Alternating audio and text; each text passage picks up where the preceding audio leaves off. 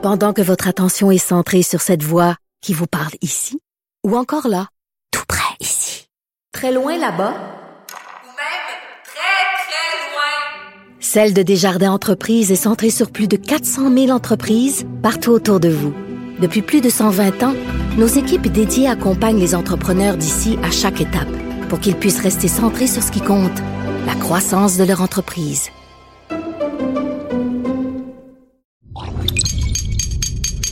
Radio. Salut, c'est Charles Dran avec l'équipe dans 5 minutes. On s'intéresse aux sciences, à l'histoire et à l'actualité. Aujourd'hui, on parle de marche. Vous êtes peut-être en train de marcher en écoutant ce balado, peut-être parce que vous êtes soucieux de, boucler vos 10 000 pas par jour, hein, ce fameux objectif santé désormais présent dans quasi toutes les applications de téléphone qui contrôlent votre activité physique pour votre bien. Ça représente 6 euh, à 8 km, 10 000 pas par jour, 2 heures de marche. Eh bien, si vous trouvez cet objectif difficile à atteindre à tous les jours, surtout depuis que le télétravail a réduit euh, vos occasions de sortir, vous serez soulagé d'apprendre qu'une étude qui vient de sortir de l'Université du Massachusetts indique que le chiffre avisé serait plutôt de 7000 pas et non 10 000 pas. Bon, 7 000, 10 000, 12 000, 5 000, d'où viennent ces chiffres, ce nombre de pas? Comment la science en arrive à, à ces beaux chiffres? Peut-on s'y fier aussi? Voici Baptiste Zapirin.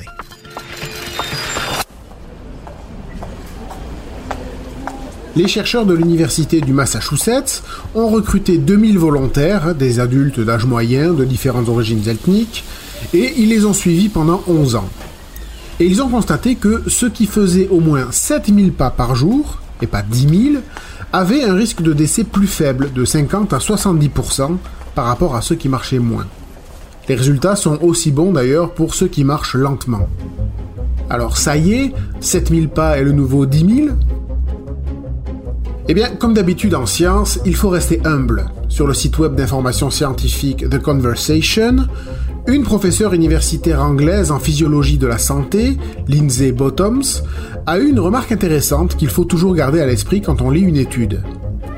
Avec toute recherche, elle dit, nous devons tenir compte de sa méthodologie et déterminer ses limites afin de nous assurer de tirer des conclusions exactes. Alors quand on se penche sur notre étude, on constate, et c'est précisé, que le nombre de pas n'a été mesuré qu'une seule fois en 11 ans, sur une période de 3 jours. Ça n'a pas été contrôlé pendant 11 ans parce que ben, ça aurait été trop contraignant. Et donc les chercheurs ont supposé que le nombre de pas quotidiens des participants ne changeait pas. C'est une limite évidente. En 11 ans, on peut augmenter ou diminuer notre rythme de marche pour euh, tout un tas de raisons. Le trajet du travail change, on a des enfants et le rythme de vie n'est plus le même, etc. Et donc, dit Lizzie Bottoms, difficile de tirer des conclusions fermes. Voilà, quand on brandit une nouvelle étude qui dit que, toujours important de bien faire attention à la méthode. Maintenant, concernant les 7000 pas, alors est-ce qu'au final ça vaut rien? Ben non, sinon on n'en parlerait pas.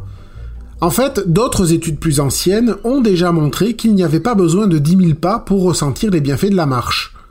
Dans un autre article de The Conversation, Lindsay Bottoms, toujours elle, nous rappelle qu'une autre étude, de Harvard cette fois, et datée de 2019, a observé une baisse du taux de mortalité chez les participants dès 4400 pas par jour.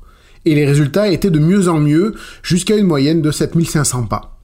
Au-delà, pas d'amélioration. Alors là encore, le contexte, 17 000 personnes étudiées, toutes des femmes et d'un âge moyen de 72 ans. Donc on ne peut pas comparer directement les deux études, mais bon, dans la quête du chiffre magique, on tombe là aussi plus proche des 7000 pas que des 10 000. Mais alors ça sort d'où cette histoire des 10 000 pas? Voyons voir. Un nombre rond, avec un potentiel d'utilisation dans des appareils et applications commerciales, Bingo, c'est de la pure invention d'un département marketing. Japonais, celui de l'entreprise Yamasa Clock. Et ça remonte à 1965, année où cette entreprise met en vente un podomètre, un compteur de pas. Et oui, déjà. 10 000, ça sonnait bien, voilà tout.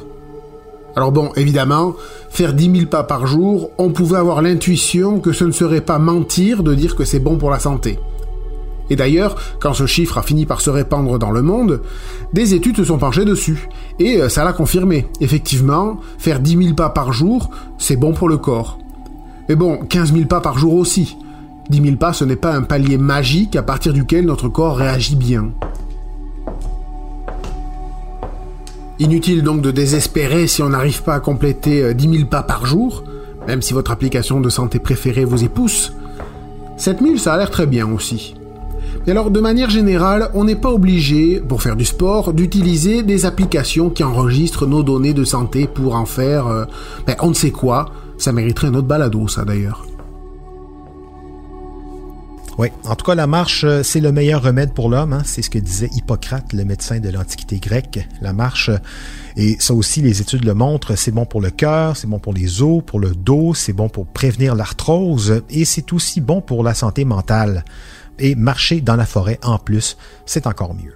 Quand on marche, on sécrète de l'endorphine et de la sérotonine, les hormones du bonheur. Des chercheurs ont même indiqué récemment que marcher, c'était bon pour la mémoire, qu'en marchant 40 minutes trois fois par semaine, ça fait augmenter la taille de notre hippocampe de 2% par année. Tout ça simplement en marchant.